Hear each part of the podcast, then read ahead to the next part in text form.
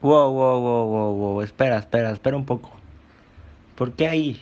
Mejor, mejor por streaming. ¿Te parece bien esta? ¿La conoces? Claro que la conoces. Pero ir al cine o por streaming. Me parece que es una de las mayores discusiones entre familias. Pero, ¿te has preguntado de dónde o cómo han surgido? Quizá tú no, pero nosotros sí. Y tenemos una respuesta, pero para eso hay que ir mucho tiempo atrás.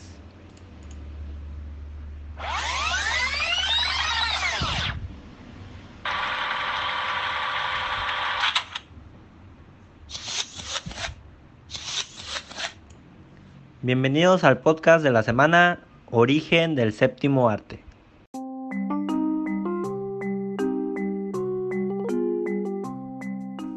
¿Alguna vez te has preguntado cómo era la cinematografía en sus inicios? La cinematografía empezó hasta mediados del siglo XX con el rollo de celuloide utilizado para las películas. Este tenía un ancho de 35 milímetros que permitía filmar imágenes de 24 por 18 milímetros, mismo que fue utilizado en el cine mudo. En 1909 se decidió adoptar este rollo como el estándar porque la velocidad de proyección de las películas era de 16 fotogramas por segundo, de manera que el efecto visual que lograba este rollo era casi perfecto, tanto en el movimiento de las personas como de vehículos y animales. La llegada del cine sonoro obligó a incluir bandas musicales en las películas mudas, haciendo necesario proyectar a 24 imágenes por segundo para asegurar la calidad adecuada del sonido. Uno de los exponentes más importantes de la cinematografía es Louis Lumière, quien inventa el cinematógrafo y junto con su hermano filma la famosa escena de la llegada de un tren a una estación. Otro suceso importante fue la llegada de las primeras salas de cine. En los años 1900 a 1910 se llamaban Nickelodeon. A partir de los años 1930 a 1940 Walt Disney empieza a aparecer y se convierte en un icono del cine animado. Estas películas marcaron un antes y un después en la industria.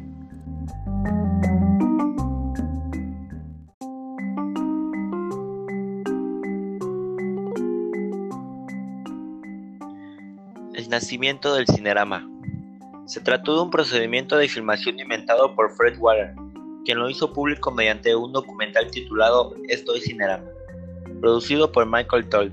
Dicho sistema consistía en filmar utilizando tres cámaras sincronizadas, todas cargadas con celuloide estándar de 35 milímetros, equipadas con objetivos de gran angular. La combinación de los ángulos de las tres cámaras, como si fueran una sola, permitía la captación de un espacio visual extraordinario. La película terminada era proyectada por tres proyectores igualmente sincronizados a una pantalla rectangular y cóncava gigantesca que contaba con una curvatura de 146 grados, lo cual permitía producir sobre el espectador un efecto definido como semi-envolvente. La definición de imagen era también muy superior a todo lo visto hasta entonces. A su vez, el sonido correspondía a lo extraordinario de las imágenes. Cada pista de sonido cubría un área específica con su correspondiente batería de altavoces. 5 tras la inmensa pantalla, canales izquierdo, central izquierdo, central, central derecho y derecho, y las dos restantes en el resto del auditorio envolviendo el patio de butacas, canales izquierdo surround y derecho surround. Aunque asistir a la proyección de un filme en Cinerama fue considerado una experiencia única y extraordinaria, el sistema no entusiasmó a los productores. Los costos fueron considerados exorbitantes incluso por Metro Goldwyn Mayer y 20th Center Fox los estudios más poderosos de Hollywood, que equivale a decir del mundo. También para los exhibidores, el cinerama implicaba una inmensa inversión para adaptar sus salas a un formato de esas dimensiones, además de que para cada proyección se necesitaban cuatro proyeccionistas, tres para cada uno de los proyectores de imagen y uno para el control de sonido. Otro inconveniente era la inmensa y costosa pantalla curva imprescindible para el cinerama, no apta para proyecciones de películas en ESP u otros formatos más convencionales ya que distorsionaba terriblemente las imágenes. En cuanto a los directores, la mayoría de ellos, entre los que se contaron los más importantes, opinaron que el cinerama era idóneo solo para superproducciones épicas, pero no apropiado para rodar películas más sencillas e intimistas.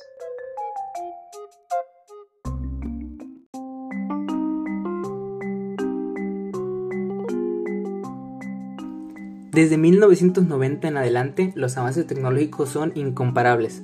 Aparece el cine digital y el cine en múltiples dimensiones, como en 3D y 4D. El boom de la animación trae a la pantalla grandes proyectos únicos y hace que las personas puedan viajar a lugares inimaginables desde la butaca. El cine ha tenido una evolución increíble.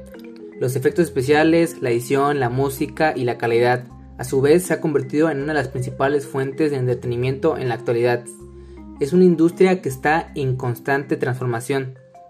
Actualmente la industria del entretenimiento ha tenido que optar por opciones y contenidos enteramente digitales para reforzar las medidas de distanciamiento social que se han impuesto en la mayoría de los países del mundo. De acuerdo con diversas opiniones, varios de los estrenos, al menos por ahora, se seguirán enviando a plataformas de streaming. Lo cual nos dice que pase lo que pase, el cine nunca morirá.